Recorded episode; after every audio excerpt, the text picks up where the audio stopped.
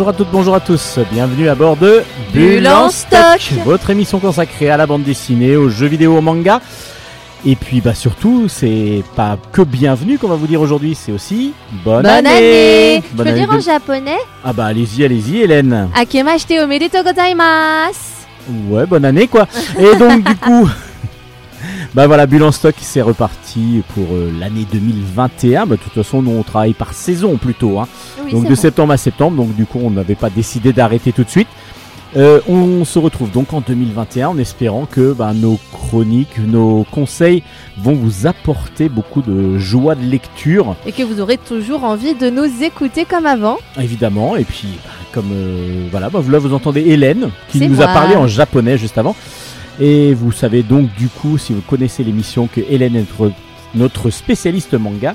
Et fidèle au poste, je suis de retour pour vous jouer de mauvais tours. Ou Et- pas. Et du coup, oui, bah, on n'est pas, on n'est pas Halloween. hein. c'est une nouvelle année. Et du coup, donc, euh, bah, elle va nous présenter aujourd'hui, dans sa rubrique manga qui commence toujours l'émission, trois nouveaux mangas. Trois nouveaux mangas tout à fait d'une même maison d'édition vous nous en parlez juste après le petit générique. Et puis après, moi, je vous parlerai de bande dessinée. Allez, c'est pas... pas mal de sorties et aussi des choses qui sont sorties un petit peu avant les fêtes. Et puis, bah, comme on était un petit peu en vacances, on, on va se rattraper. Voilà, on a profité des vacances pour les lire et pour vous en parler. Allez, bonne émission à toutes et à tous. Ikimasho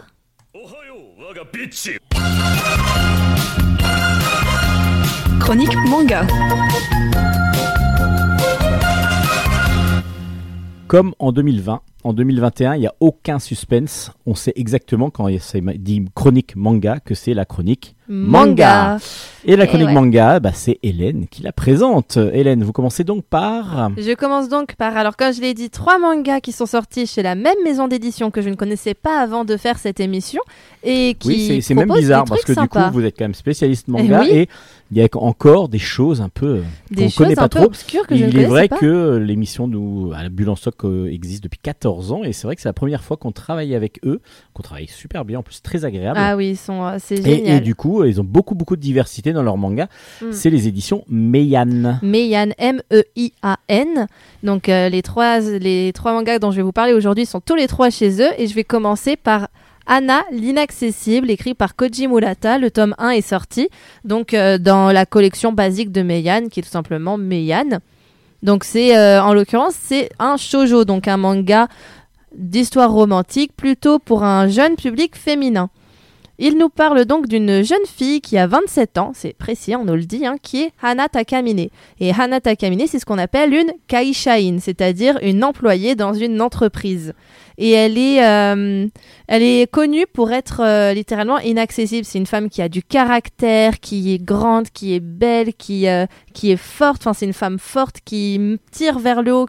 C'est tous ses collègues dans l'entreprise dans laquelle elle travaille. Elle travaille pour, pour des créateurs de chocolat dans, euh, comment dire, dans la branche où ils euh, créent des nouvelles euh, sortes de chocolat, etc. Le développement, du coup. Merci. Ouh là là là le développement de collection de chocolat. développement de collection de chocolat, on peut dire. C'est pas dit comme ça, je crois, dans le manga. Enfin, c'est Bon, pas c'est un dit petit peu dans le style. quoi. Mais c'est C'est en tout clairement cas ça. recherche et développement dans une entreprise, c'est ceux qui vont faire les nouvelles gammes et ainsi de suite. Voilà, et du coup, elle est, euh, elle est toujours euh, en tenue, euh, en tailleur, en tenue un peu stricte, etc., pour coller à son image de femme donc de 27 ans, de bientôt trentenaire, qui, euh, qui, qui, est donc, qui a donc cette force d'esprit.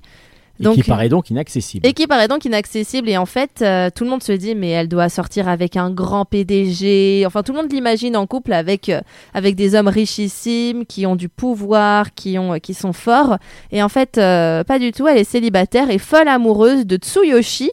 Euh, Yowaki, à savoir que ce qui est drôle, il y a un petit jeu de mots en japonais, parce que Tsuyoshi, dans Tsuyoshi, il y a le mot Tsuyoi qui veut dire fort, et dans Yowaki, il y a le mot Yowai qui veut dire faible.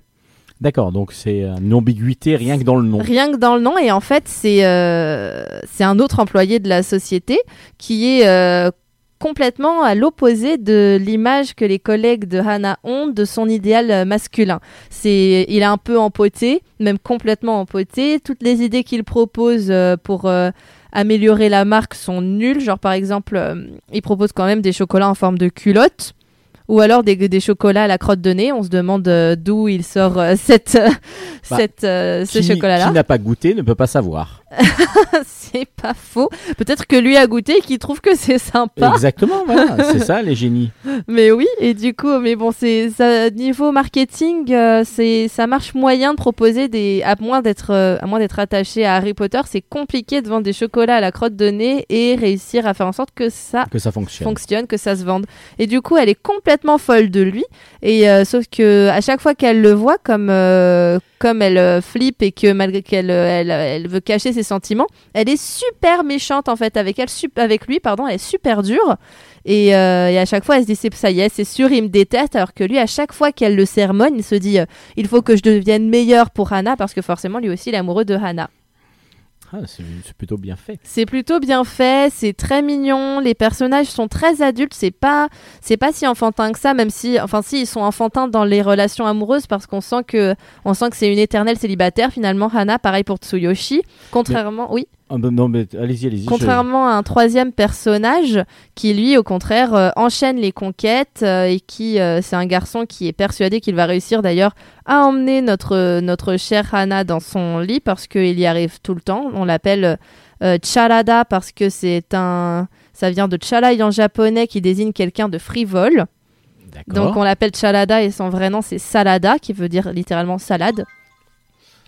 Et euh, donc euh, c'est il y a un côté quand même très euh, très adulte, enfin très adulte, très mature dans la personnalité des personnages. C'est pas c'est pas des grands gamins, non, ils sont quand même vraiment dans leur milieu professionnel et ça ça met vraiment dans un contexte précis l'histoire. On arrive à la situer, on arrive à se sentir porté dedans, ce qui peut parfois ne pas être le cas quand quand l'histoire est un peu trop floue. Non, là le cadre est vraiment bien placé et ça fonctionne. Et justement, ce que je trouve qui change un petit peu, souvent quand on vous parlait de shoujo, c'est euh, des, des lycéens. Mm. Qui, qui sont inaccessibles ou qui sont tombés Ah amoureux oui, de leur prof, et ainsi de suite.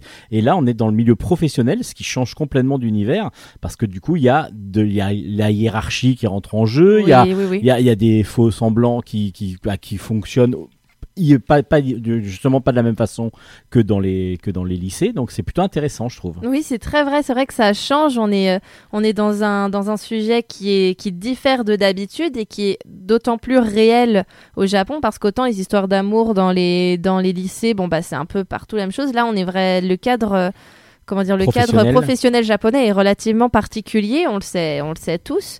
Et qui plus est, la question du célibat l'est aussi au Japon. C'est que c'est vraiment un problème de société très actuel. Et le fait de représenter une histoire d'amour entre des, des jeunes adultes, ça nous met dans un contexte vraiment actuel, précis, réel, et on se dit mais oui, oui, oui, c'est en effet, euh, c'est en effet plus crédible peut-être que, que, enfin crédible non, parce que les histoires d'amour entre lycéens c'est crédible aussi, mais c'est pas pareil. Il y a, il y a un côté beaucoup plus enfantin, beaucoup, beaucoup plus innocent peut-être que là on n'a pas. Ils sont, ils sont quand même tous de jeunes adultes qui s'apprêtent à, qui s'apprêtent à se dire je suis à deux doigts de plus pouvoir vraiment fonder une famille si je veux en fonder une. Enfin bref, c'est euh, c'est c'est très sympa pour ça. Donc je vous redonne Donc du ça coup, s'appelle, voilà. je vous redonne du coup les références. C'est euh, Hana l'inaccessible et c'est écrit par Koji Murata aux éditions Méan.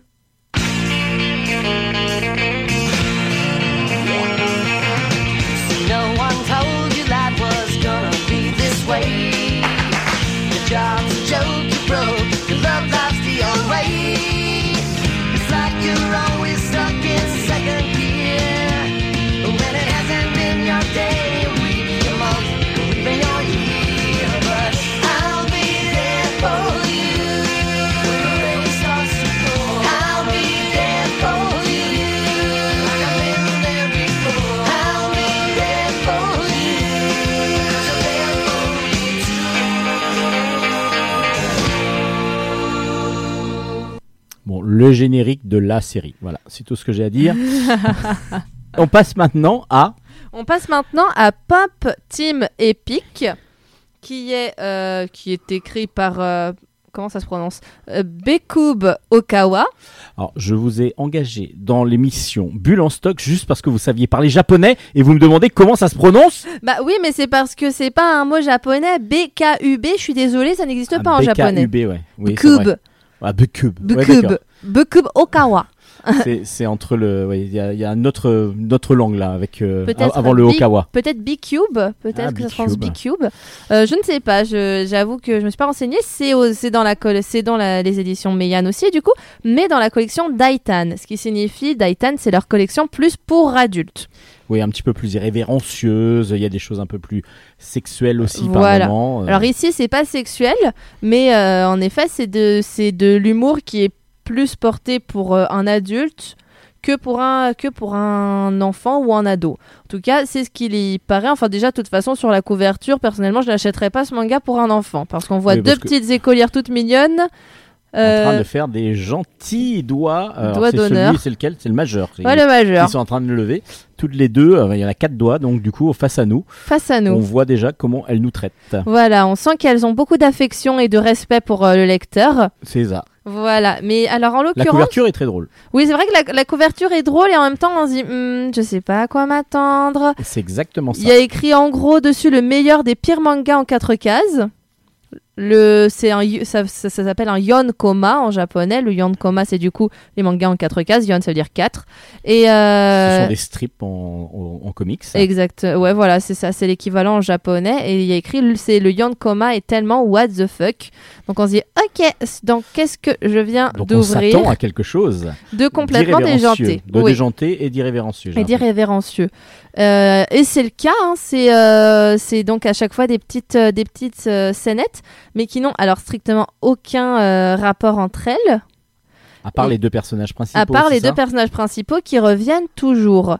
C'est une, une petite. Elles sont même pas forcément présentées. Il y a de temps en temps, on voit leur nom apparaître, mais en fait, à aucun moment, le, à aucun moment, elles nous sont présentées. Elles sont, elles sont là et on, on nous, on nous les montre comme si c'était des nanas qu'on connaît personnellement. Donc, euh, je suis même pas sûre. En fait, là, je me- j'essaie de me re- de creuser un peu dans ma mémoire. Et je suis même pas sûre qu'on voit vraiment leur nom à un moment.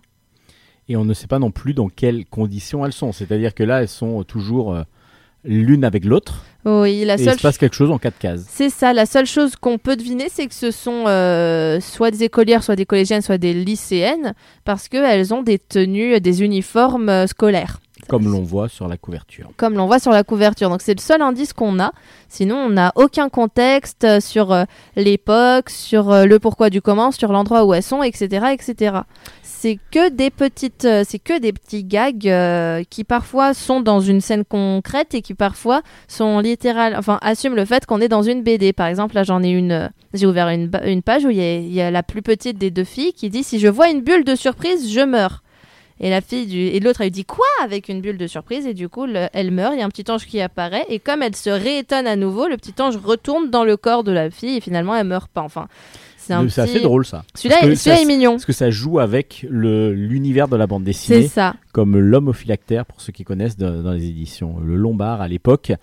euh, qui, qui jouait justement et qui prenait les phylactères qui et il y a Imbattable aussi aux éditions Dupuis qui est un, un peu dans le même style Mhm. Qui est dont le quatrième tome va bientôt euh, troisième ou quatrième tome? Quatrième tome je crois va bientôt sortir Allez hop, une petite. euh, oui parce que je sais que ça va sortir en mars je crois Ah non, mais euh, il faut, il faut, tome. on est là pour ça. hein.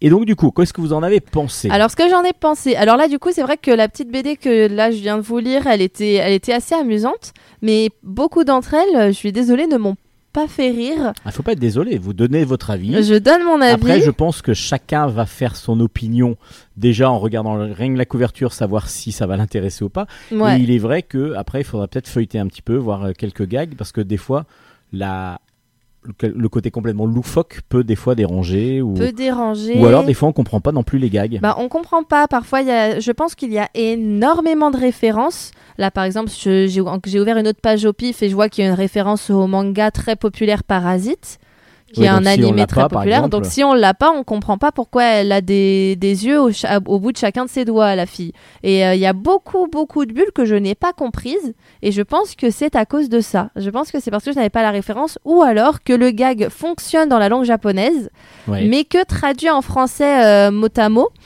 bah ça cloche. Mais en même temps, euh, c'est très c'est très compliqué d'adapter euh, des gags euh, d'une langue à l'autre. Bah, surtout sans, des gags qui vont vraiment avec l'univers de, du pays. Voilà, parce que parfois, bah, j'utilise souvent cet exemple dans Animal Crossing. À chaque fois qu'on pêche un poisson ou qu'on euh, chasse un insecte, le jeu vidéo, je parle donc du jeu vidéo qui est récemment sorti sur Switch notamment. euh, à chaque fois, le petit personnage, il dit un petit jeu de mots. Hmm. Et mais sauf que euh, en l'occurrence, c'est les traducteurs avaient la possibilité de non pas faire de la traduction des jeux de mots japonais, mot, mais de hein. faire de la localisation en adaptant le jeu de mots par rapport à notre langue à nous. Par exemple, quand on quand on trouve une palourde japonaise, euh, il y a écrit "Elle est beaucoup trop légère pour un combat de sumo". Hmm. Enfin, c'est des petits gags comme ça qui fonctionnent très bien en français pour le coup, du coup. Parce qu'elle des est pas lourde. parce qu'elle est pas lourde et qu'elle est japonaise donc le combat de enfin bref et là je pense que bah c'était pas possible parce qu'on est on est quand même euh, on est quand même dans des dans des lieux dans des puis c'est des conversations sur quatre cases donc complètement transformer une conversation de quatre cases c'est impossible du coup, il y a quelques gags qui euh, que moi je n'ai pas compris, donc soit par manque euh, par manque d'information, soit parce que ça ne fonctionne pas en français. Mais il y en a d'autres qui sont sympas. Peut-être aussi que je ne suis pas le public visé et que quelqu'un qui, euh, qui Mhm. aime bien ce genre de ce genre de, de composition, je veux dire à lire, pourrait euh, apprécier le manga. Moi, j'avoue que j'ai eu du mal à rentrer dedans. Ça s'appelle donc. Et donc, ça s'appelle Pop Team Epic. Et, donc, et à vous euh, d'aller vous faire votre opinion. à vous d'aller faire votre opinion. Si vous, si vous voulez l'acheter et que vous nous donnez votre avis, je serais très curieuse parce que j'aimerais bien, euh, j'aimerais bien justement comprendre les références que je n'ai pas comprises.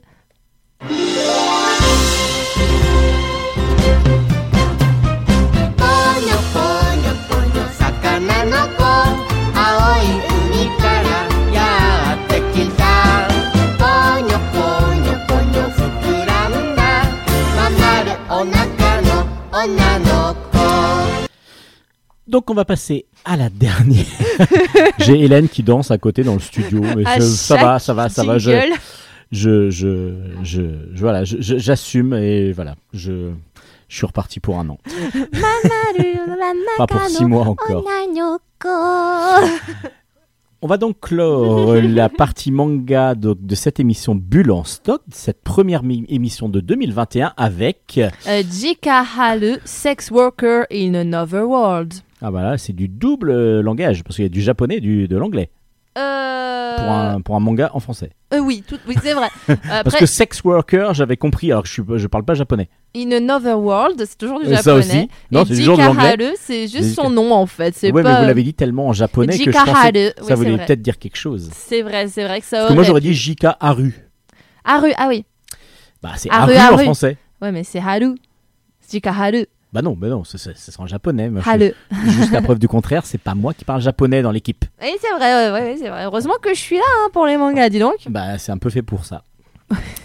Du coup. Alors qu'est-ce que c'est? Alors du coup, l'œuvre originale était écrite par Ko Hilatori. C'était à la base euh, une light novel. donc C'est un- c'est donc le format euh, des romans euh, japonais qui sont très appréciés notamment par les ados et les jeunes adultes. Donc il a été adapté en manga grâce à Jita Yamada, qui, euh, qui était donc, euh, si je ne dis pas de bêtises, une fan qui, un fan pardon, qui a lu euh, le manga, qui a lu la light novel et qui a beaucoup aimé et qui a proposé d'en faire une adaptation en manga. Du coup, et c'est donc aux éditions Meian dans la collection Daitan. Attention, c'est pour public averti parce qu'il y a des scènes sexuelles dedans. Mais elles servent à quelque chose. En fait, nous sommes avec Haru Koyama, qui était à la base euh, une, lycéenne, euh, une lycéenne normale, euh, une jeune fille de 17 ans, tout ce qu'il y a de plus banal. Et en fait, elle va avoir un accident de voiture et quand elle va se réveiller, elle, n'a- elle n'est plus dans son monde, mais elle a été projetée dans un monde parallèle de type Heroic Fantasy. Est-ce que vous vous souvenez de comment ça s'appelle, Steven? Alors oui, vous l'avez dit parce que c'est. Oui, je me rappelle plus. Non. C'est ce qu'on appelle un Isekai. Ah voilà, bah voilà. Isekai. j'ai- pas appris ma leçon, je suis désolé. C'est pas grave. Du coup, c'est un. Du coup, on est dans un isekai. Ils en font beaucoup chez Meian et moi, j'a- j'aime beaucoup ce genre de manga. Donc, euh, surtout quand ils sont originaux, comme euh, comme euh, Hero Skill, Hero Skill achat en ligne, qui est génial par son originalité. Et celui-là aussi est très original. Konosuba, c'est aussi un isekai qui est beaucoup plus euh, classique. Là, on est dans quelque chose de complètement surréaliste. Enfin, justement, qui est surréaliste comme un isekai, mais qui a un côté très euh, logique et euh, est beaucoup plus précis, notamment dans le système de fonctionnement du monde dans lequel elle vit. Je vous explique. En fait, elle est dans, un, dans ce monde parallèle où elle, est, où elle a atterri. euh, le patriarcat régit tout. Les femmes n'ont aucun droit. Ce qui paraît justement relativement logique puisqu'on est dans un monde heroic fantasy, donc médiéval en soi. Ou à la base, oui, c'est ça, l'Heroic Fantasy. L'heroic fantasy, en règle 90% du temps, même plus, c'est quand même ancré dans, le, dans une espèce de Moyen-Âge, mais un Moyen- Moyen-Âge fantastique. Et en l'occurrence, bah, elle, a été elle a été embarquée dans ce monde avec euh, un autre, euh, avec un autre camarade de classe. D'ailleurs, c'est sa faute. Si elle est morte, si elle n'était pas intervenue, elle serait toujours vivante. Mais bon, voilà. Euh, donc ce garçon Chiba, lui, il devient aventurier et réussit très très bien sa vie parce qu'il est né avec des super skills dans ce nouveau monde, alors que elle, Halu, bah, comme c'est une femme, on lui a pas donné de skills à la naissance, à sa naissance, et en plus, bah, elle n'a aucun droit du coup pour survivre, elle est obligée de devenir prostituée dans une euh, dans une maison close Bah, super. super qui s'appelle le Chable Nocturne, qui est également, euh, en fait, c'est aussi un bar, ce n'est pas qu'une maison de passe. Euh, donc elle est serveuse jusqu'à temps qu'il y ait un, client qui dise euh, bon bah c'est toi que je veux pour euh, passer le reste de la nuit. Donc après elle, elle explique mine de rien qu'elle a déjà fait ça dans sa vie d'humaine, dans sa vie sur dans le monde réel. Elle le dit vaguement que elle avait été obligée dans un moment de sa vie de le faire, mais qu'elle avait tourné la page là-dessus. Donc mine de rien au moins ça permet d'expliquer pourquoi elle est aussi à l'aise avec l'idée de faire ce métier dans ce monde parce que ça la dérange pas plus que ça pour le moment. Elle se dit que c'est euh, juste pour le moment histoire d'essayer de trouver mieux, mais qu'en attendant, si c'est son seul moyen de pouvoir euh, se nourrir et survivre, bah elle continue. C'est pour ça que je vous dis qu'il y a des scènes de sexe. Fatalement, comme c'est dans une maison close, il y a des moments où elle est avec euh, des hommes dans sa chambre à elle, etc. Euh, et les, mais les scènes sont bien faites dans le sens où on est dans sa tête pendant que l'acte se produit. Ce qui fait qu'en fonction de son partenaire du moment, on voit comment euh, elle réagit et on se dit que des femmes pourraient vivre comme ça, qu'elles soient prostituées ou non en fait. Et ça permet de peut-être un peu euh, dédramatiser des, frustra- des frustrations qu'on pourrait avoir ou alors bah, par exemple forcément comme elle est dans une maison close en plus dans un monde patriarcal il y en a qui abusent de leur euh, pouvoir d'homme. Et pareil on est quand même dans sa tête et on re- elle nous enfin il nous a expliqué tout, euh, tout ce qu'elle ressent à ce moment-là. Peut-être que ça peut permettre à certaines euh, jeunes filles qui connaissent pas trop encore leur corps qui se disent est-ce que c'est normal si j'ai mal de se dire non en fait c'est pas normal. Parce que là ce qu'elle décrit c'est ce que moi je ressens. Et elle décrit que c'est quelque chose de pas normal. Enfin c'est pour ça que Ça peut là-dessus servir un petit peu côté didactique? je pense que ça peut avoir un côté didactique pour euh, Les jeunes, pour les jeunes pour une- femmes. pour les jeunes femmes euh, les grandes ados si je peux me permettre. Des lycéennes, quoi. des lycéennes. Et en plus bah, qui plus est euh, l'histoire est très sympa parce que donc le contexte euh, le contexte de la société est très présent là où ce n'est pas forcément le cas par exemple dans Hero Skill mais en même temps c'est pas le sujet.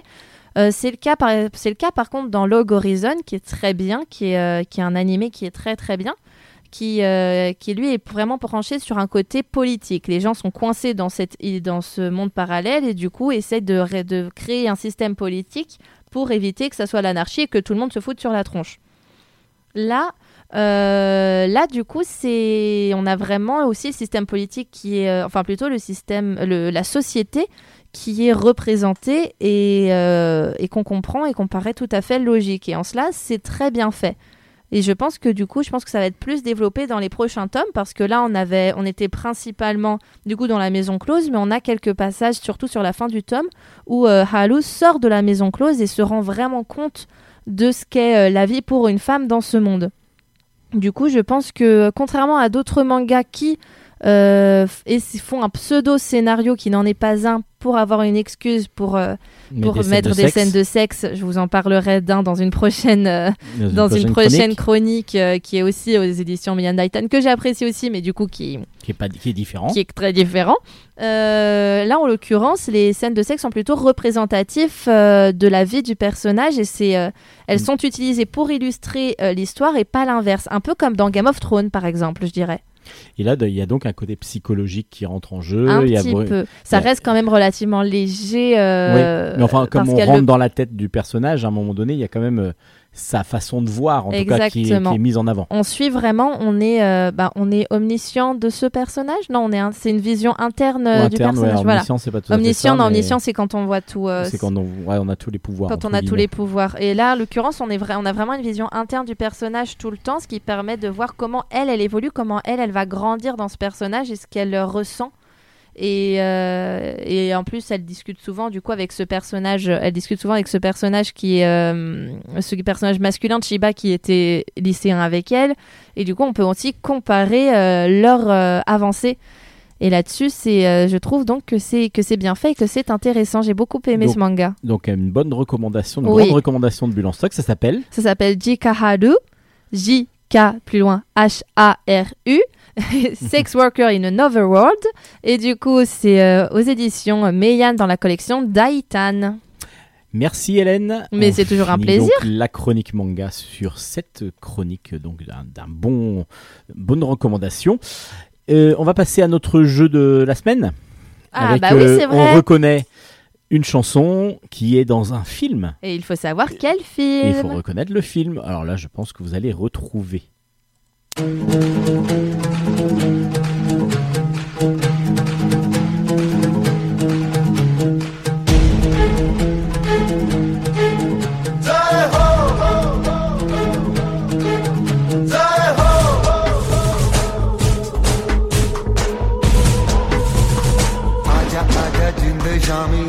तले आजा जरी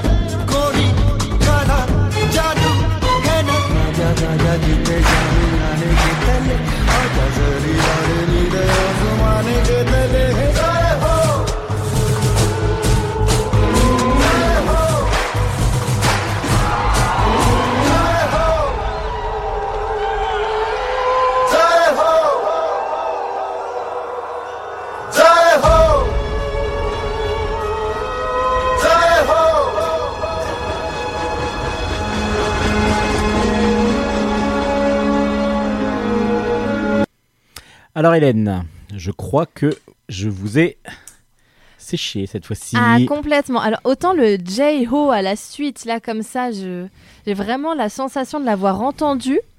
Mais où, quand, comment, pourquoi? Alors un film de 2008 2008, qui a eu l'Oscar du meilleur film. du meilleur film. Un film de Danny Boyle et ça s'appelle Slumdog Millionnaire. Qui est donc un film absolument génial que je connaissais pas, que quand je- on m'avait toujours recommandé de le voir, je l'ai regardé et j'ai été impressionné par l'histoire de cet homme qui arrive euh, à faire qui veut gagner des millions en Inde Ouais, ouais. et qui connaît toutes les toutes les réponses et en fin de compte, on se dit c'est pas possible, il doit tricher.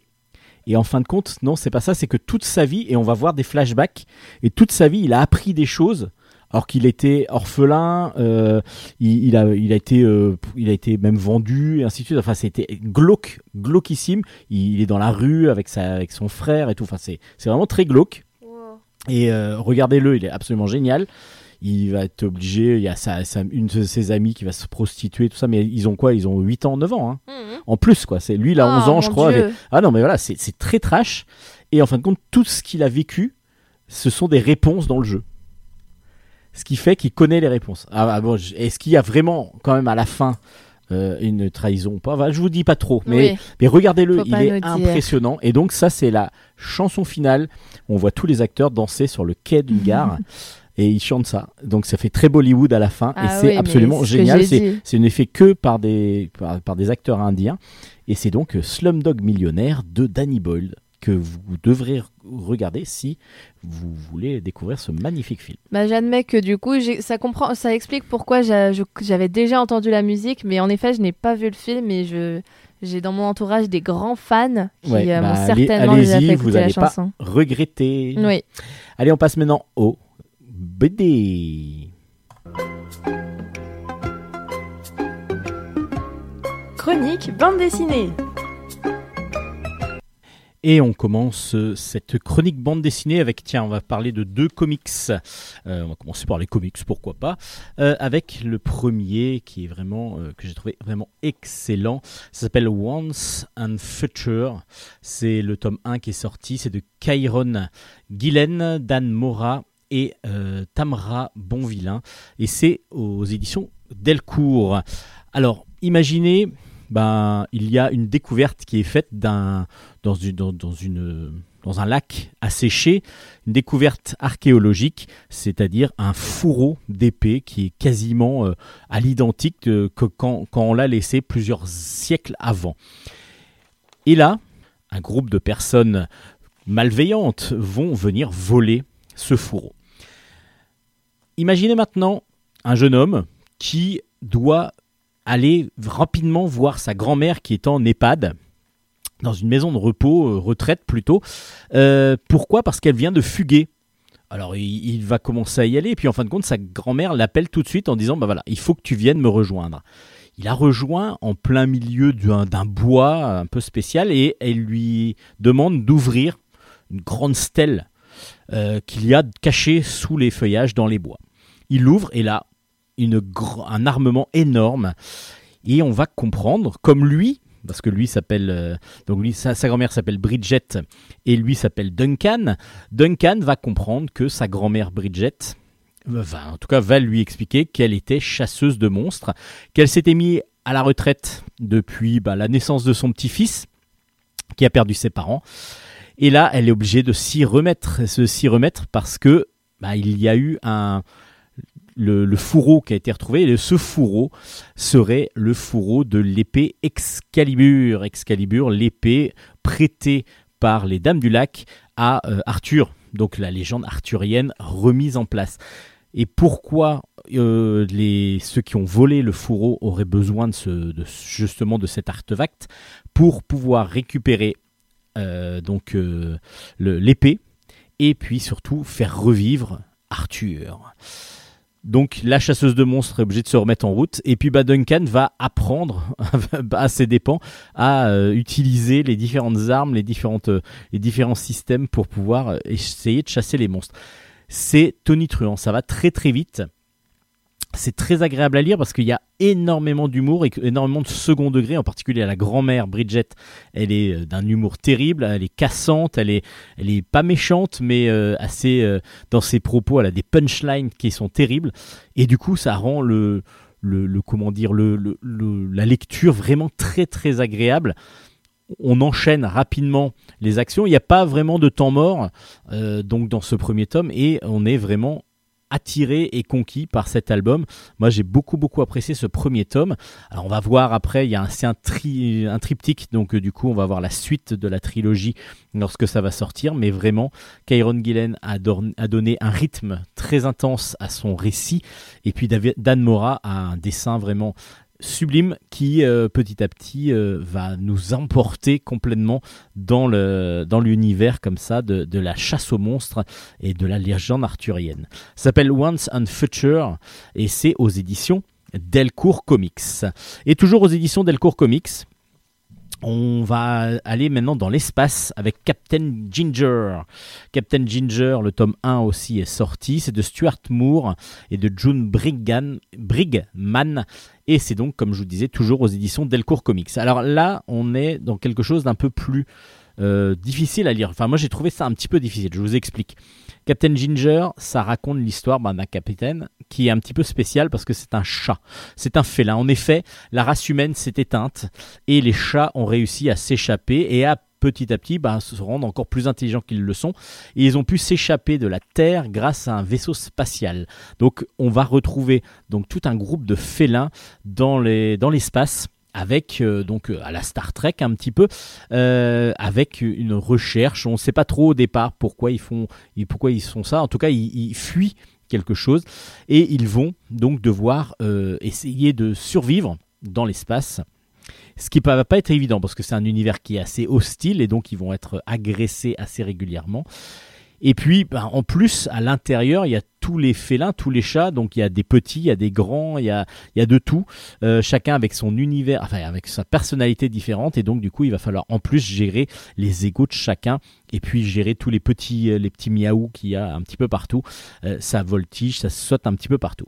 Alors, pourquoi j'ai dit que cette, euh, ce- que cet album-là m'avait un peu moins plu C'est que j'ai trouvé un peu fouillis. Justement, il y a énormément de personnages.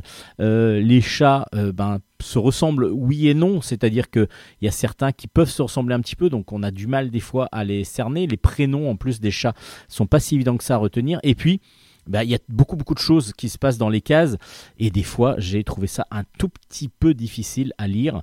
Euh, après, une fois qu'on est dedans, ça peut aller, mais j'ai trouvé que rentrer justement dans cet univers était pas si évident que ça.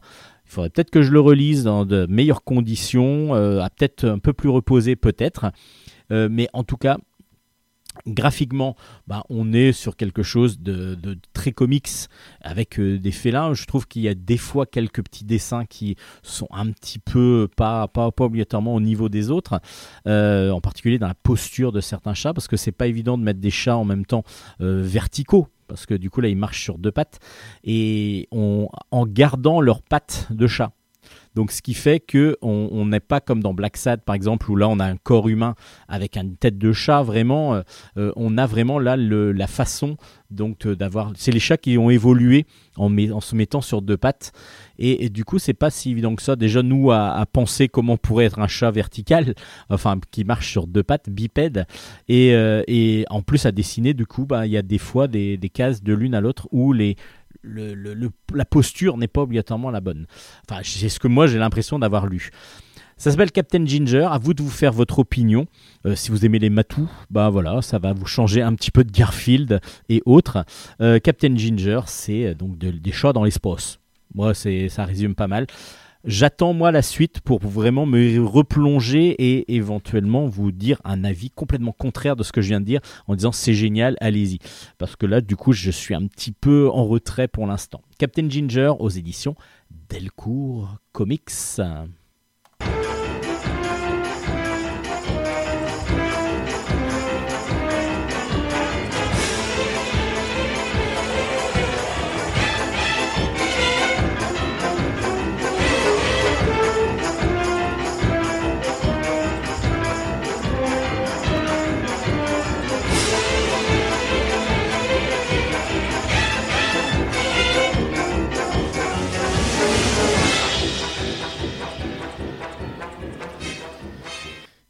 Ivalu.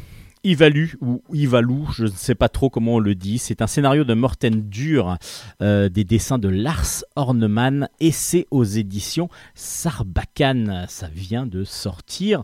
Euh, Ivalu, on est dans le froid polaire parce qu'on est au Groenland et on va suivre, on va être même dans la tête un petit peu de Pipaluc. Pipaluc, c'est une jeune demoiselle qui vit avec son père et sa sœur, euh, donc dans cet euh, univers du Groenland, euh, donc un univers froid qui est très très très très glacial, évidemment glaciaire, mais surtout une grande des grandes étendues de quasiment rien avec des montagnes et tout. C'est très très beau. Donc du coup, graphiquement, évidemment, le, dessinateur euh, Lars Horneman va nous donner comme ça cette impression de, de grandeur et, de, froid, un petit peu de désert, un petit peu glacial.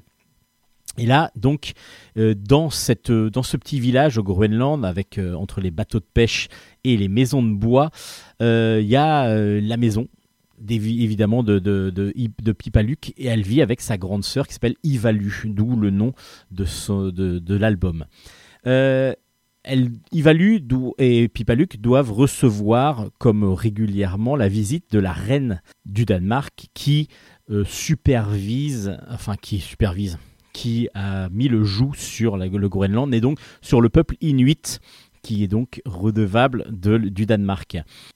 Le jour des festivités, les demoiselles doivent être habillées de leur habit traditionnel et Pipaluc se rend compte que sa sœur n'est pas là le matin et elle va essayer de la retrouver afin qu'elle puisse accueillir comme il se doit la reine, la reine du Danemark. Alors du coup, je ne vais pas vous dire du tout ce qui se passe. On va juste suivre Pipaluc dans sa recherche et en même temps, on va aussi comprendre à, à demi-mot et, aussi c'est aussi retranscrit dans l'album que ben justement les Inuits sont sous le joug justement du Danemark. Ils doivent se battre depuis énormément de temps pour une liberté, une autonomie qui pour l'instant n'est pas au rendez-vous. Et puis on va aussi euh, comprendre ben, ce que c'est que vivre dans ce froid polaire, de d'être isolé comme ça, euh, ça peut amener à des choses quand même qui sont assez terribles. Je ne vous en dis pas trop parce que il faut vraiment découvrir par vous-même et c'est un, un récit qui est violent, enfin violent, qui qui est en forme de coup de poing un petit peu, Euh, et puis on a en même temps une liberté de lecture parce qu'il y a quasiment que des dessins. Il y a très peu de texte.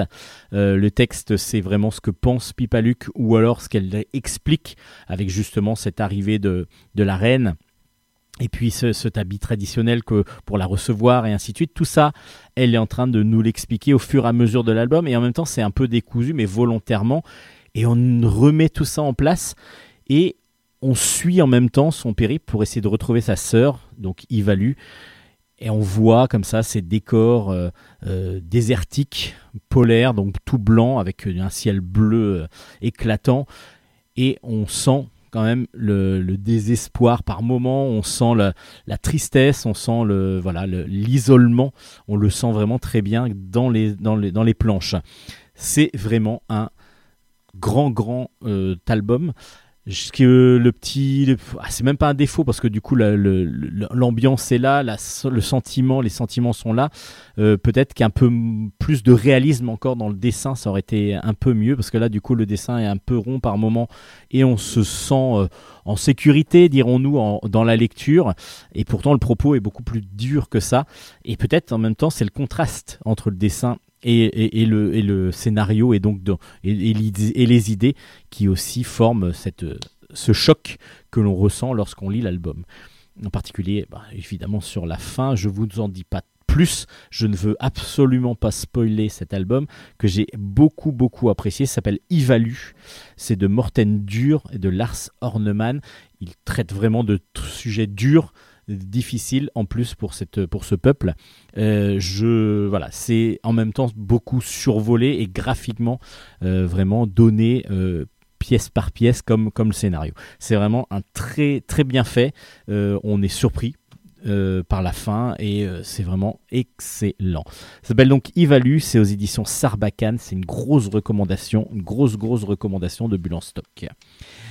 Et puis on va enchaîner bah, sur des, des suites, tiens. Des suites qui, étaient attendues. Et est-ce que ça a donné ce qu'on voulait? Bah pour l'instant, oui, je vais vous dire tout pour tous, oui. Euh, L'âge d'or, le tome 2 est sorti, ça forme la fin du diptyque. C'est de euh, Roxane Morel au scénario, avec euh, Cyril Pedrosa, donc au scénario et dessin.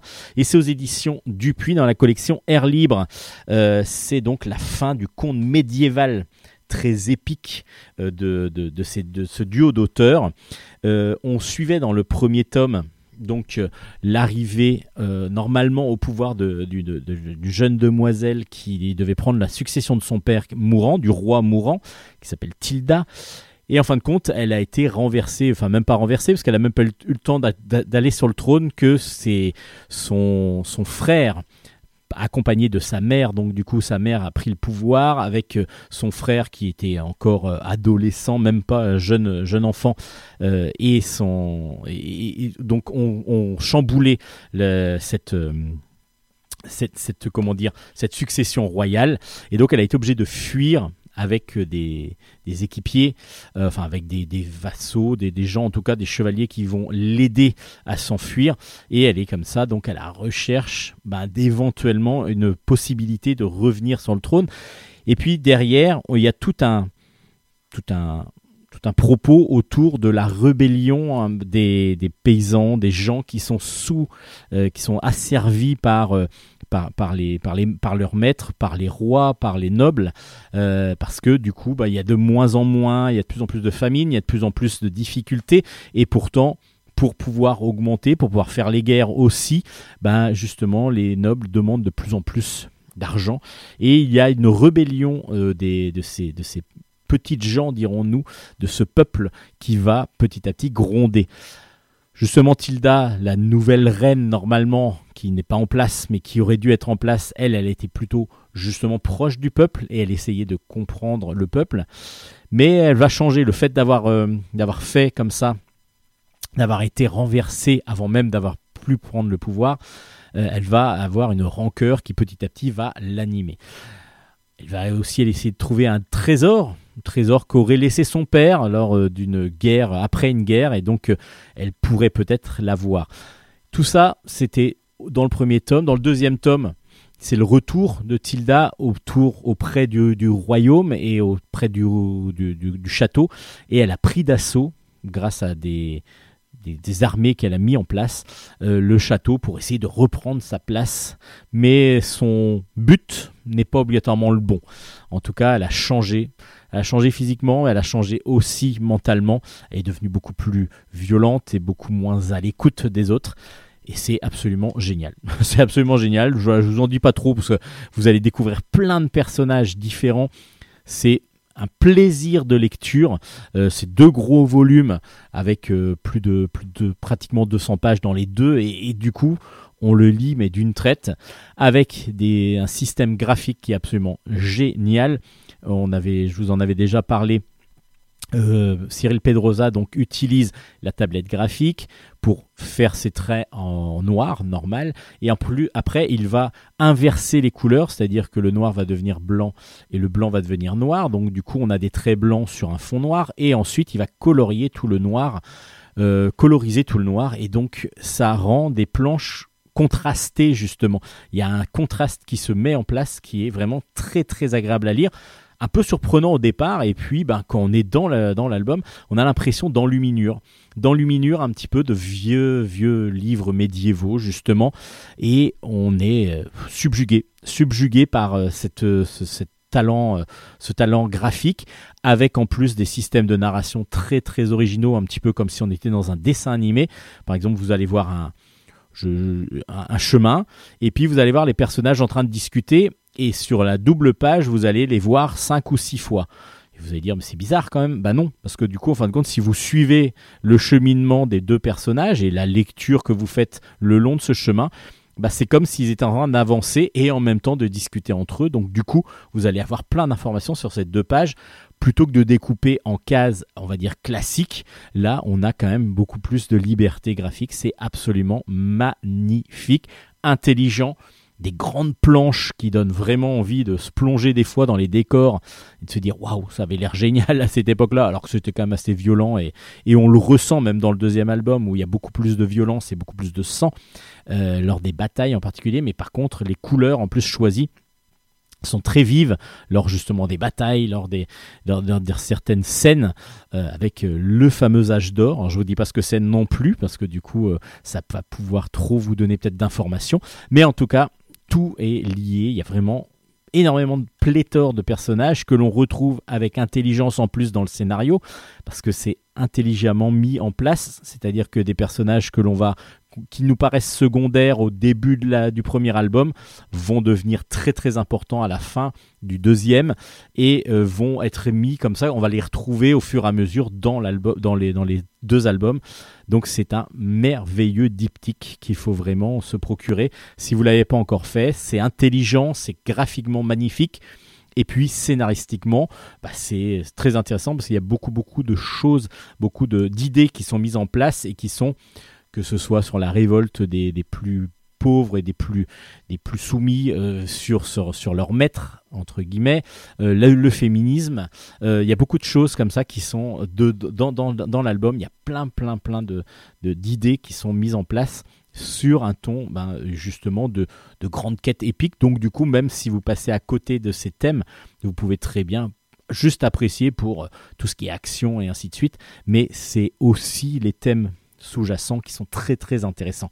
L'âge d'or, le tome 2 clôt avec mes maestria ce diptyque qui est une pure merveille. Je pense que tout bon lecteur de bande dessinée et tout amateur de bande dessinée devrait avoir cet album euh, dans sa collection. Ces albums dans cette collection. Ça s'appelle donc L'âge d'or euh, aux éditions Dupuis. Merci à monsieur Pedrosa et à mademoiselle ou madame pardon Roxane Morel. Vraiment un grand grand plaisir de lecture.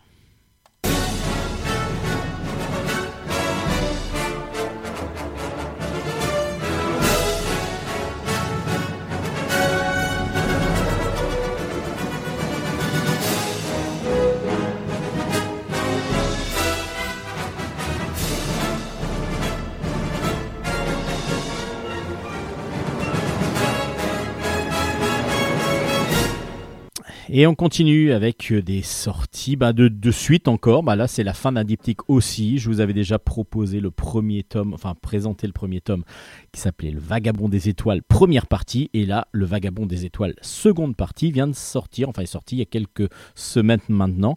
C'est de Riff Rebs et c'est dans la collection Noctambule de chez Soleil. Et je vous avais dit vraiment que cet album m'avait vraiment beaucoup beaucoup plu. Le premier, euh, le premier album et ben le deuxième, il est dans la même veine. On est euh, donc au début du XXe siècle. C'est tiré euh, d'une histoire de Jack London qui avait donc écrit autour de cette idée. Donc c'est librement inspiré exactement. Et on va suivre Darrell Standing qui a tué un homme et il avoue qu'il a tué un homme et qui est donc soumis, euh, il est dans une prison à Saint-Quentin, euh, donc aux- États-Unis, et euh, dans cette prison d'État, il va subir des, enfin, dès le début du premier album, enfin au début du premier album, on comprend que on l'a dénoncé pour quelque chose et qu'il a donc, on, dit qu'il a, aurait caché des explosifs dans le, dans, la prison. Et donc du coup, pour pouvoir avoir ces explosifs là, les gardiens vont le mettre à l'épreuve pour pouvoir avoir des aveux. Euh, lui, ben, n'en a pas à faire parce qu'il en a, il a rien, il s'est rien passé. Et donc ils vont lui infliger la camisole, la camisole mais complète, c'est-à-dire que il y a une grande camisole qui est une grande bâche qui est, sur le sol, une grande toile de jute plutôt, et du coup l'homme doit s'allonger face à terre euh, sur, la, sur la camisole et on va la refermer mais serrer à tel point que l'homme n'a quasiment pas la possibilité de respirer. La respiration est très difficile. Et là, euh, bah, les, suivant les, premiers, les premières semaines, enfin les premiers jours où il a la camisole, il commence à vraiment ne pas aller bien, etc. Et il va réussir, grâce à un camarade de cellule. Alors je vous explique pas comment ils, arrivent à communiquer, etc. Mais c'est très très intelligent. Ils vont commencer, il va commencer à faire une sorte d'introspection. Il va pouvoir comme ça, lorsqu'il est attaché complètement euh, dans la camisole, pouvoir s'échapper, d'où le vagabond des étoiles, il va pouvoir s'échapper dans ses pensées et donc même sa, pensée sortir de son corps totalement et oublier complètement la douleur qui lui est infligée. Et il va comme ça aller donc dans des alors on ne sait pas trop si c'est lui quand il était plus jeune euh, si enfin ou dans une autre vie plutôt. Il va aller voir des il va aller dans des nouvelles vies. Donc euh, on va passer du péplum euh, en passant par la préhistoire à certains moments. Il va aussi devenir co- cow-boy et tout ça ce sont des histoires qui sont insérées dans le dans son lorsqu'il est dans la camisole donc dans le récit du de de de, de, Darrell Standing lors de ce lorsqu'il est en prison. Et c'est super intéressant et super bien écrit parce que justement nous on va avoir plusieurs albums entre guillemets parce qu'on va suivre plusieurs personnages malgré le fait que ce soit dans un enfermement total. Et puis évidemment il va y avoir plein de propos autour de la résurrection de la vie de, de pas mal de choses et en particulier, est-ce que la réalité, est-ce qu'on peut ressentir justement des vies antérieures en se mettant dans une situation si grande que on arrive à faire une introspection totale et donc revenir sur ces, sur ces vies antérieures? Parce que là, euh, Darrell va euh, tour à tour ben, revenir dans l'histoire du monde et puis il va être soit homme, soit femme, soit enfant, mais dans plusieurs époques et en ayant eu l'impression de vivre exactement ce, ce qu'il qu'il ressent. Nous, on est plongé grâce à Riff d'abord dans le noir et la difficulté, la, lourdeur, la, puissance de, tout ce qui est l'incarcération qui est impressionnante de graphisme. Alors le graphisme semi-réaliste de Riff fonctionne parfaitement dans cet univers. Et puis donc du coup les couleurs en plus, enfin les non-couleurs parce qu'il n'y en a pas quasiment, sont très violentes et donc du coup nous donnent un gros choc euh, dans visuel. Et puis lorsqu'on va s'échapper, lorsque Darrell va s'échapper, nous on va se retrouver avec des couleurs, bah, c'est toujours un peu bichromie euh, dans, chaque, dans chaque univers, mais une autre couleur, ce qui va nous permettre de nous échapper aussi, parce que ça va être un peu plus léger, même si certains propos et certaines vies de personnes qu'on va suivre dans, dans ces échappées comme ça de, de, de vont être assez douloureuses et assez difficiles. Donc du coup, bah, on va nous suivre par chapitre, enfin par chapitre, par petits euh, morceaux comme ça euh, d'albums de, donc de, qui changent de couleur. C'est la façon dont, dont, dont, Riff Rebs a réussi à mettre en image cette, euh, cet univers. On va comme ça s'échapper et suivre des nouvelles aventures. Enfin, les nouvelles aventures. Les, les, les anciennes vies peut-être de Darrell. C'est vraiment excellent. Ça montre plein de choses sur la dureté de, la, peine capitale euh, dans le milieu carcéral. Évidemment, c'était quand même au début du XXe siècle. Il faut quand même resituer euh, la, situation. Après, ça ne veut pas dire que ça a évolué toujours positivement. Euh, il y a toujours quand même des. Là, il est, mis à mort. Enfin, il doit normalement être pendu. Bah, la mise, la, la- peine capitale. Voilà, je cherchais le nom exactement. La peine capitale existe toujours dans beaucoup d'États et dans beaucoup de pays. Et la Rêve nous donne vraiment une grosse claque visuelle, scénaristique, avec vraiment des propos qui sont excellents. Le Vagabond des étoiles est vraiment un superbe diptyque que je vous conseille vivement. Euh, C'est euh, quelque chose aussi bien graphiquement que scénaristiquement qui est très très fort. Et puis l'épervier. L'épervier, le tome 10 déjà est sorti, ça s'appelle La princesse indienne. C'est de Patrice Pellerin et c'est dans la collection euh, So- Cadran de chez Soleil. Euh, là, c'est le deuxième cycle des aventures du corsaire Yann de Kermer. Et là, il y a Louis XV qui lui a demandé d'aller dans une mission secrète en Nouvelle-France. Nouvelle-France, c'est donc euh, tout ce qui est Québec. euh, et, il va... euh, donc, euh, il y a normalement il y a quelqu'un qui s'appelle Tête de Fer, donc un individu masqué qui décime, avec des soldats et émissaires français. Euh, donc, du coup, euh, il doit aller enquêter là-dedans, euh, dans, ce pays-là, et en même temps, il doit accompagner une jeune demoiselle qui euh, serait une descendante donc justement d'un peuple euh, amérindien, c'est pas vraiment amérindien, mais des Indiens du Canada justement, et il va donc arriver. Là, on voit dans ce tome-là, dans le tome 10, ils viennent d'arriver et ça va pas se passer obligatoirement comme ils le souhaitent. Euh, L'épervier, dessin réaliste toujours aussi magnifique avec énormément de détails. Patrice Pellerin à chaque fois a fait une reconstitution de tous les décors et vraiment de de toute l'ambiance euh, qui est vraiment excellente. Et puis à chaque fois on est pris dans la- dans l'album.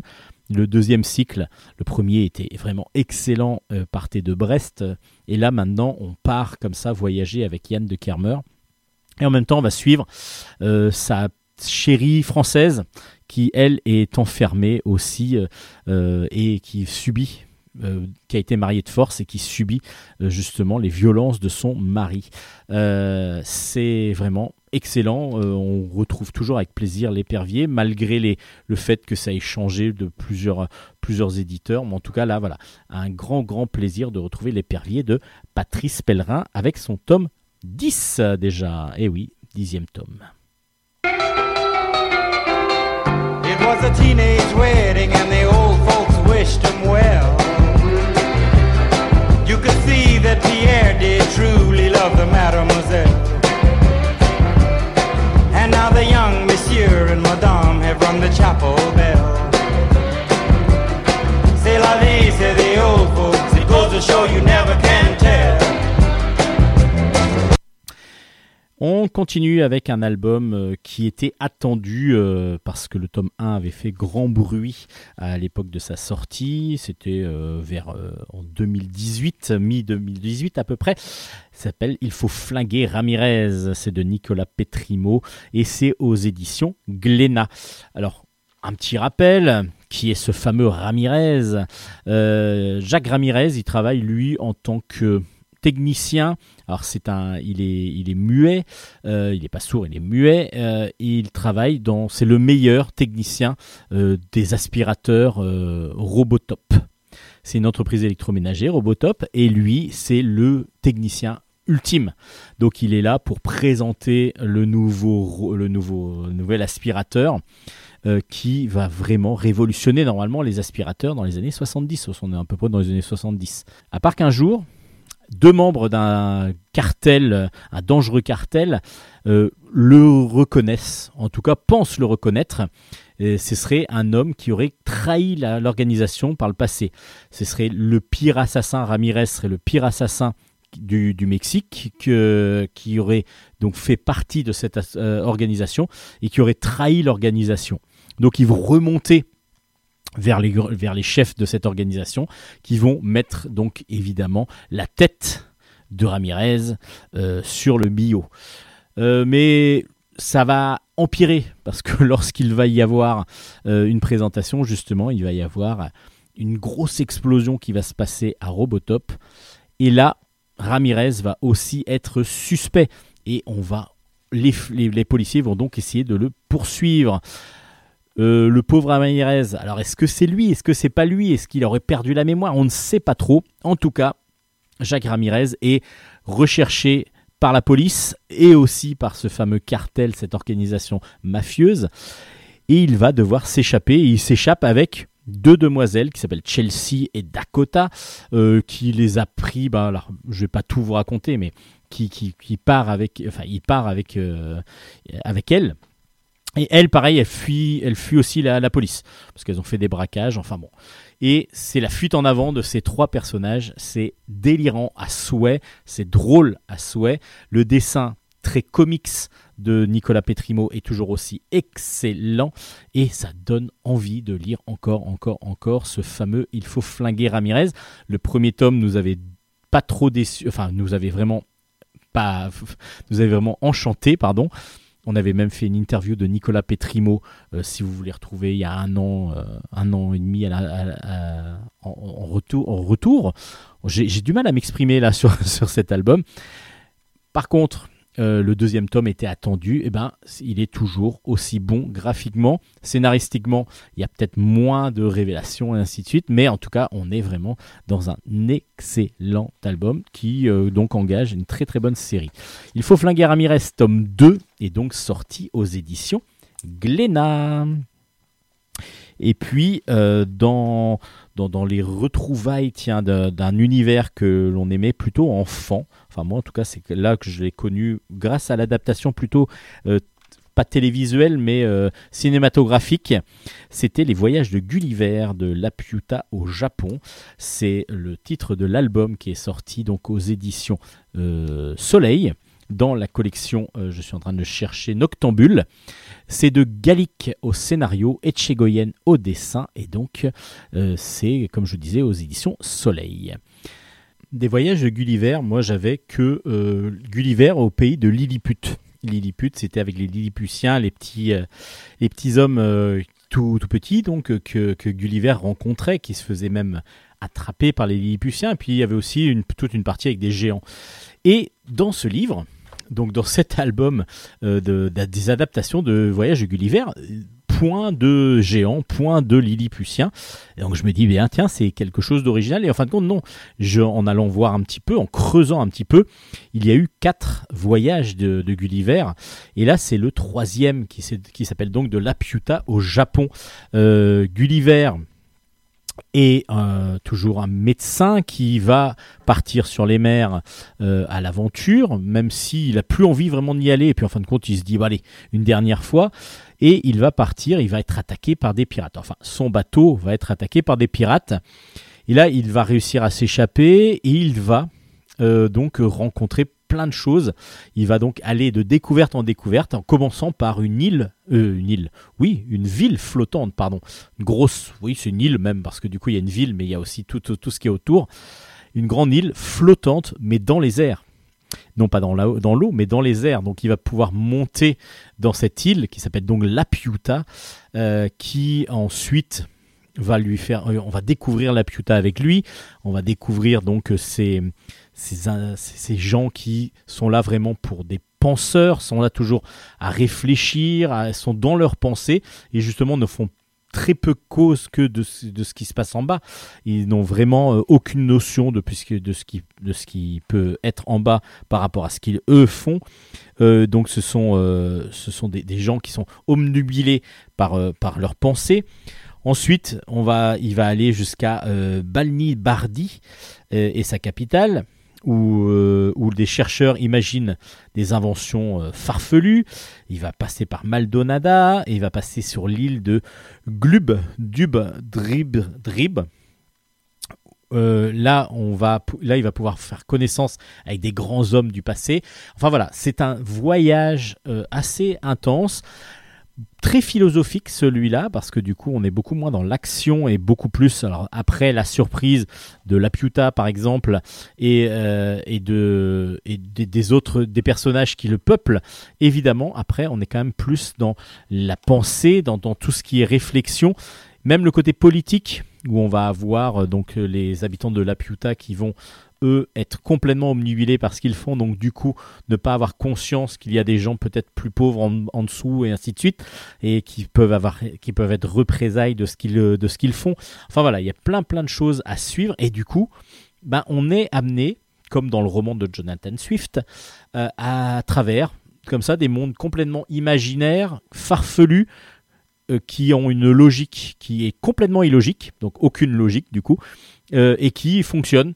Et lui, Gulliver, bah, va se balader comme ça de monde en monde sans être obligatoirement surpris. À un moment donné, c'est son troisième voyage.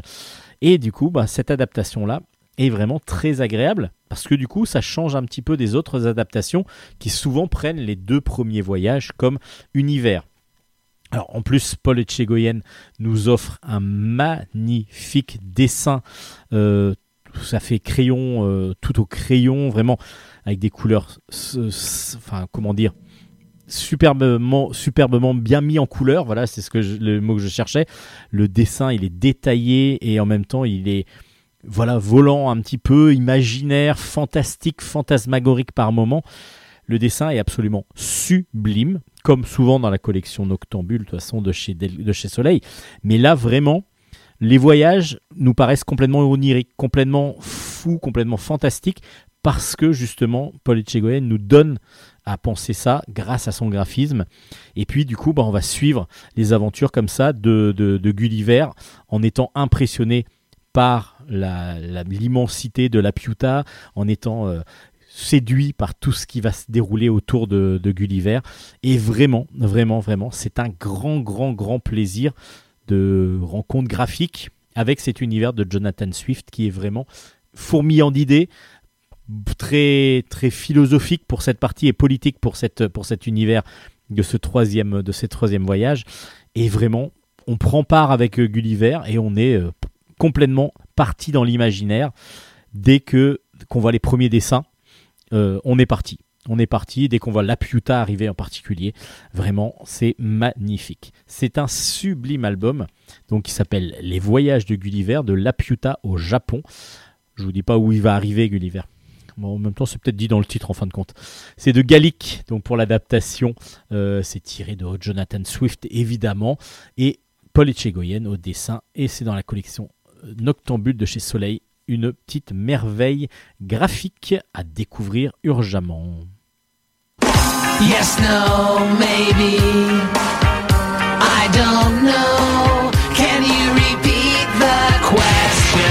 You're not the boss of me now. You're not the boss of me now. You're not the boss of me now. And you're not so big. You're not the boss of me now. You're not the boss of me now. You're not the boss of me now. And you're not so big. Life is unfair. On continue avec encore une suite. Alors là, on avait reçu euh, l'autrice, euh, une des autrices, pardon, parce qu'elles sont deux euh, à faire, à travailler dessus.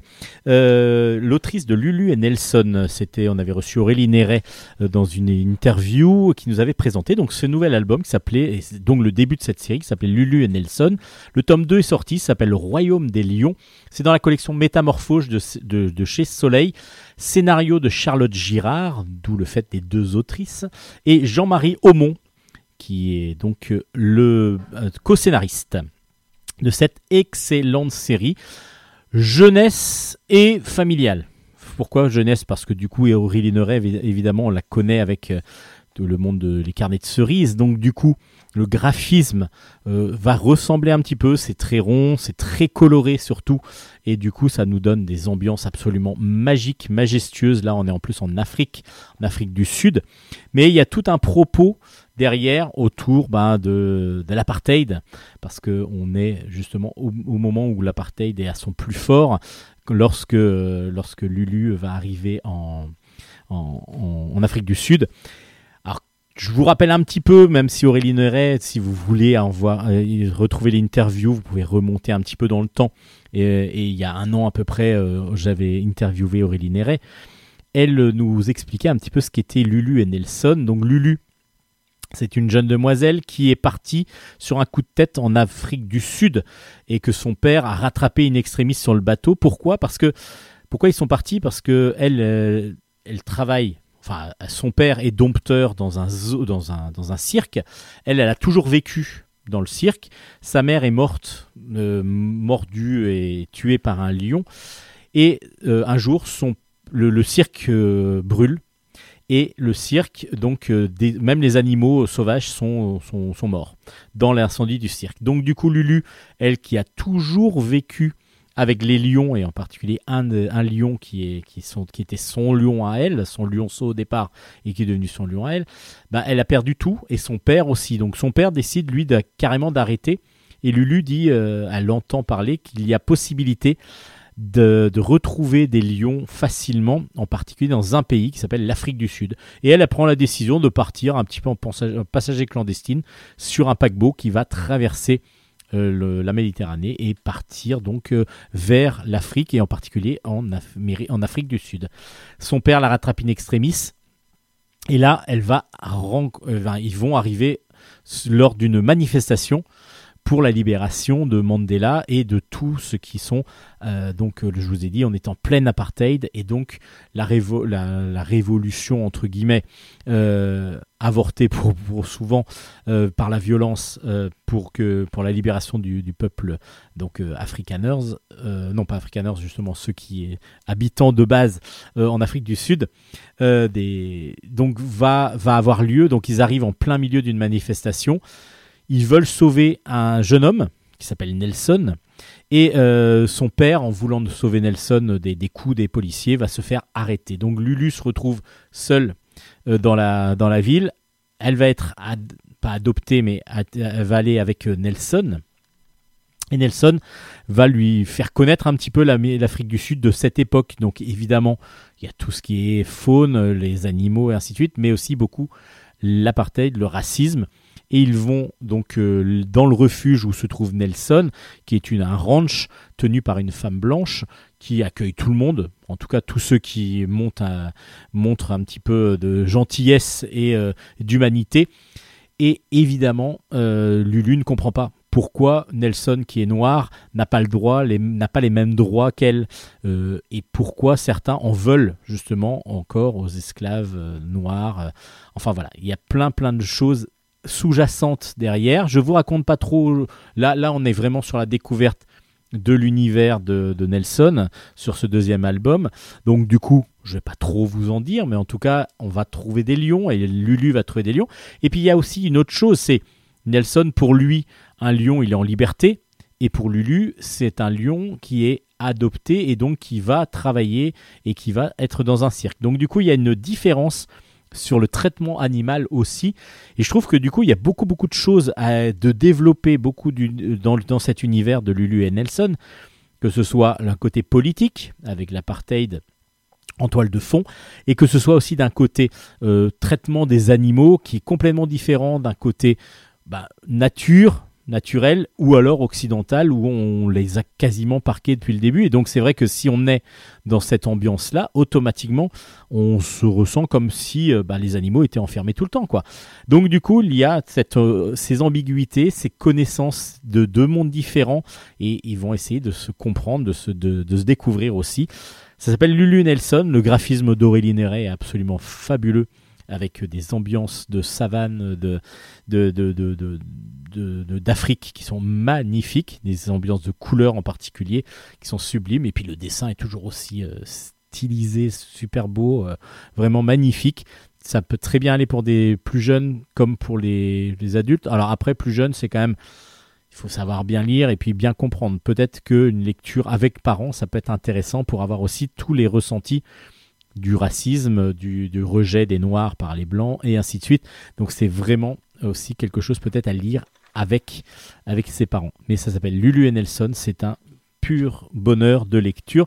C'est une série qui continue et qui continue de la meilleure des façons. Comme Harmonie.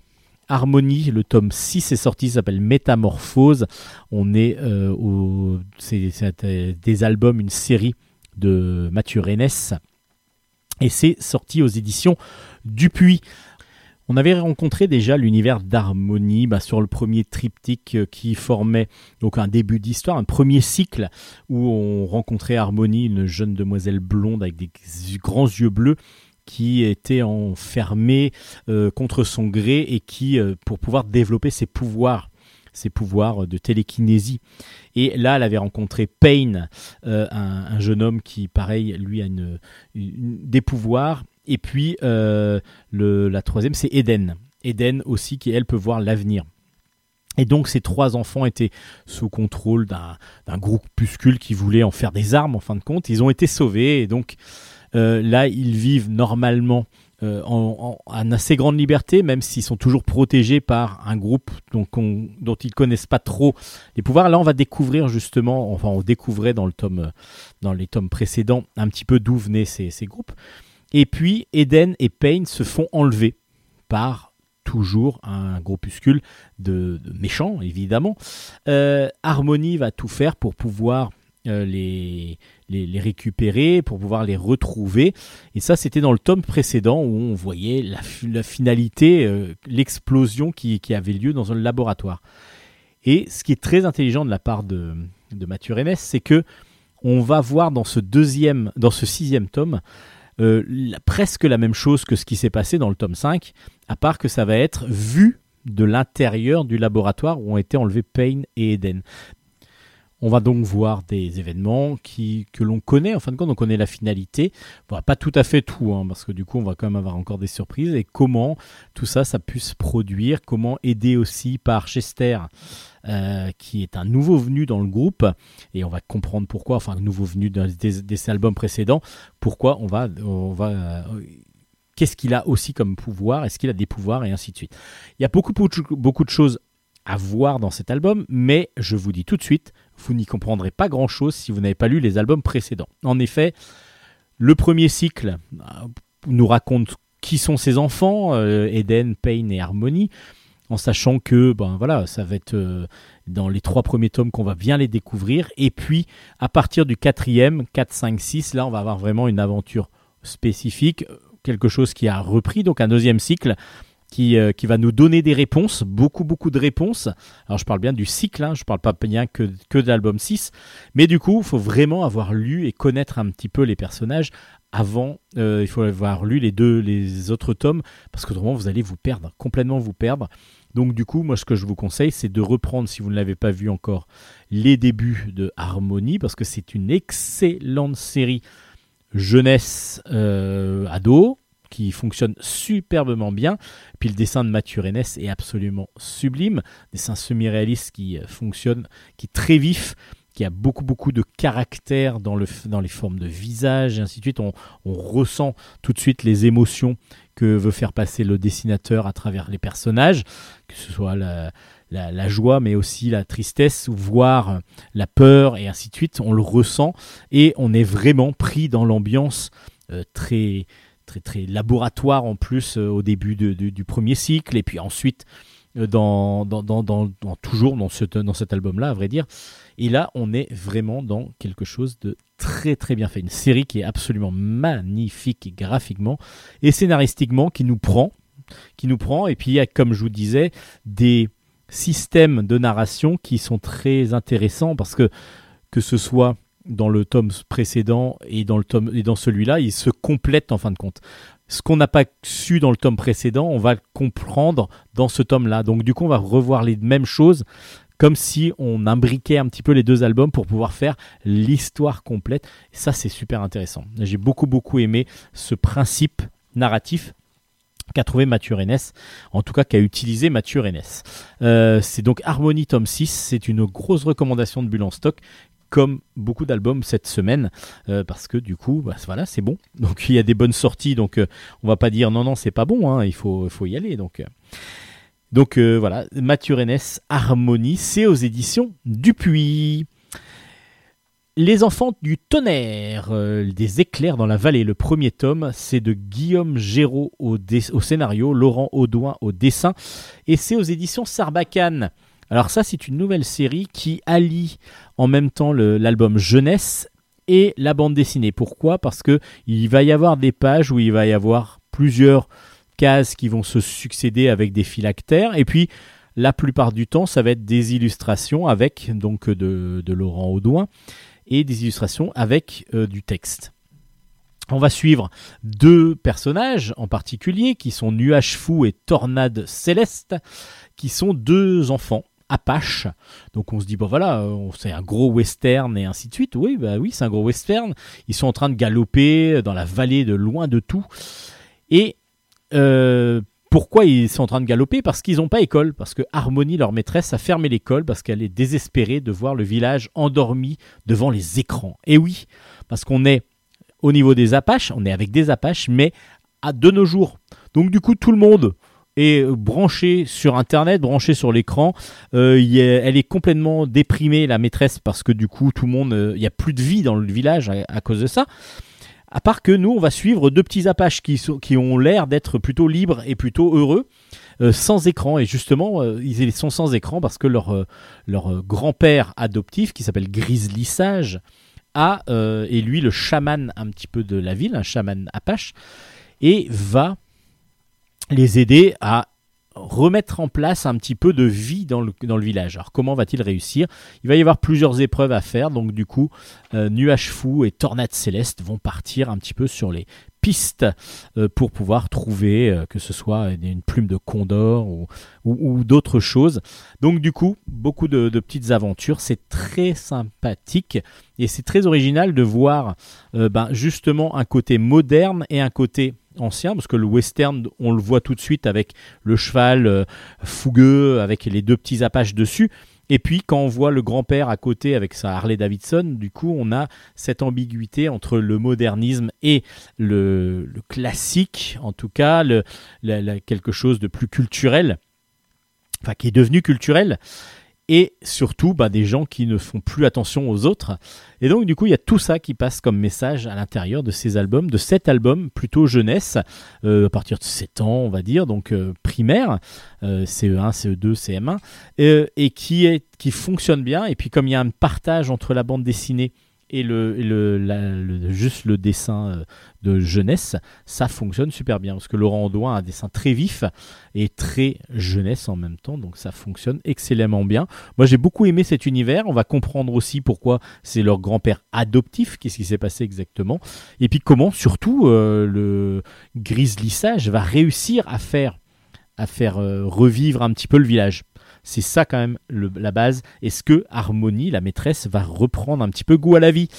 En tout cas, c'est ce que vous allez découvrir avec Les Enfants du Tonnerre, des éclairs dans la vallée, un bon album jeunesse euh, qui, du coup, est un mix entre bande dessinée et album jeunesse. C'est aux éditions Sarbacane, je vous le conseille. Et puis pour finir, bah, un classique de chez classique de chez classique. Je vais pas vous dire que c'est c'est le deuxième ou troisième tome, c'est le 34e tome déjà de Coucher sale Ah Coucher sale bête, c'est le 34e tome qui est la, série Cédric. Cédric, toujours de Raoul Covin au scénario, toujours de Lodec au dessin et toujours chez Dupuis. Euh, ben Cédric, c'est un immuable petit gamin. Alors lui qui n'évolue pas du tout et ne grandit pas dans ses albums, comme certains, comme Lou par exemple, qui grandit elle dans ses dans ses albums. Lui, Cédric ne grandit pas. Il est toujours amoureux de Chen, sa petite euh, sa petite euh, chinoise qui, est, qui, dont il est amoureux. Il est toujours avec son papa et sa maman et toujours son grand-père qui est toujours aussi farceur et, et qui, qui a beaucoup beaucoup de relations euh, avec son fils, son, avec son petit-fils. Ils s'adorent tous les deux et en même temps ils se chamaillent beaucoup tous les deux. Euh, voilà, on est toujours dans le même dans la même ambiance de Cédric et c'est un grand plaisir. Là, j'ai trouvé que cet, que cet univers se renouvelait un petit peu. Enfin, il y avait vraiment beaucoup plus de vivacité, beaucoup plus de. Alors, je me suis demandé pourquoi. Parce que je me suis dit, c'est vrai que des albums de, de- Cédric, on en a lu beaucoup. Et puis, souvent, bah, on a euh, des cases assez euh, classiques avec de, toujours des dessins qui peuvent se ressembler les uns les autres. Et là, j'ai compris pourquoi j'avais trouvé ça beaucoup plus vivant. Parce que l'ODEC se permet de plus en plus de faire des, cases plus qui sortent un petit peu du cadre, dirons-nous, à la place d'un gaufrier classique, c'est-à-dire des petites cases les unes à côté des autres. Là, il va prendre des cases plus longues, plus grandes, il va se permettre plus de d'espace pour certaines pour certaines cases, ce qui donne une vivacité énorme aux planches. J'ai j'ai été surpris, mais c'est vrai que ça m'a vraiment euh, sauté aux yeux et du coup j'ai trouvé ça j'ai retrouvé une fraîcheur dans Cédric que peut-être j'avais perdu sur certains albums précédents parce que j'avais eu l'impression d'avoir déjà lu et puis là bah c'est toujours aussi mignon, toujours aussi sympa, les petites idées sont toujours sympathiques. Alors il vaut mieux pour certains personnages euh, connaître un petit peu déjà l'univers de Cédric parce qu'il y a certains personnages qui ont été rajoutés depuis un moment euh, qui, euh, qui sont donc récurrents. Donc euh, que ce soit le copain, que ce soit la, la fiancée du petit ami, mais du, du copain, et puis voilà, il y a tous ces personnages-là, Chen et ainsi de suite, qu'on connaît à force. Mais cet univers-là euh, était aussi graphiquement euh, qui donnait un petit peu de, de- voilà on avait toujours l'impression de voir un petit peu les mêmes planches. Et là l'Odex s'est ouvert un petit peu et enfin dans plusieurs albums peut-être parce que j'ai pas lu les derniers. Et là j'ai été surpris de ce de ce renouvellement et j'ai beaucoup beaucoup apprécié. Du coup ça m'a donné un album frais facile à lire très agréable à lire avec toujours cet univers que moi j'adore depuis longtemps Euh, ce qui est assez logique parce que ça fait 34 albums. Donc Cédric, le 34e tome, moi j'ai beaucoup beaucoup aimé Coucher sale bête aux éditions Dupuis. Et c'est sur ce 34e album de Cédric que je vais vous dire que Bulle stock c'est fini.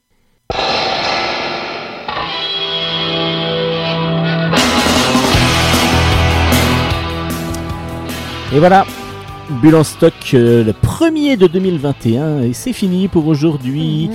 Alors, ben, j'espère que vous avez apprécié, que vous avez eu des plein de recommandations. Et puis, ben, si vous avez manqué quelque chose, vous pouvez toujours aller voir sur notre page Facebook. Qui s'appelle Je vous laisse le dire. Bulle en stock, bulle avec un S à ne pas oublier. Alors, vous pouvez évidemment nous écrire sur cette page Facebook. Vous pouvez Bien entendu. évidemment avoir les liens et toutes les références de tous les albums que l'on chronique. Et puis sur Radio Grand Paris aussi, vous pouvez aller écouter l'émission. Euh, merci Nicolas. Merci Justement, Nicolas de nous héberger. de nous héberger sur Radio Grand Paris. Et puis merci à Spotify, À à, Deezer. à iTunes et ainsi de suite de nous héberger aussi. Bon après eux ils vont pas écouter peut-être l'émission mais en tout cas vous pouvez podcaster l'émission, elle est podcastable sur toutes les grandes plateformes, sur toutes les plateformes même de streaming et puis elle est aussi diffusée dans d'autres radios, bah, coucou aux autres radios qui nous diffusent Euh, parce que du coup l'émission Bulle en stock du moment que vous ne la coupez pas à part peut-être pour enlever les morceaux de musique parce que là il y a des droits euh, qui, qui, qui, qui jouent Euh, mais en tout cas si vous ne coupez pas nos propos, si vous ne les détournez pas elle est à vous, vous pouvez l'écouter, Vous pouvez la diffuser, diffuser dans votre sans radio problème. à vous. demandez-nous juste, euh, dites-nous coucou, et puis ce sera avec un grand plaisir que on vous autorisera à la diffuser. Hélène, on se retrouve la semaine prochaine Avec plaisir, comme toujours. avec encore du manga Et des BD. et, Et, moi normalement des BD, peut-être du jeu vidéo là peut-être pour du jeu l'instant. vidéo, ouais. Euh, là il y a la voilà la, la- la fin d'année a été chaude Mhm. et là du coup euh, ça va relancer petit à petit vers mars plutôt. On va voir ça. ok, ça marche. Allez, à la semaine prochaine. Matalaishu Ciao ciao ciao ciao.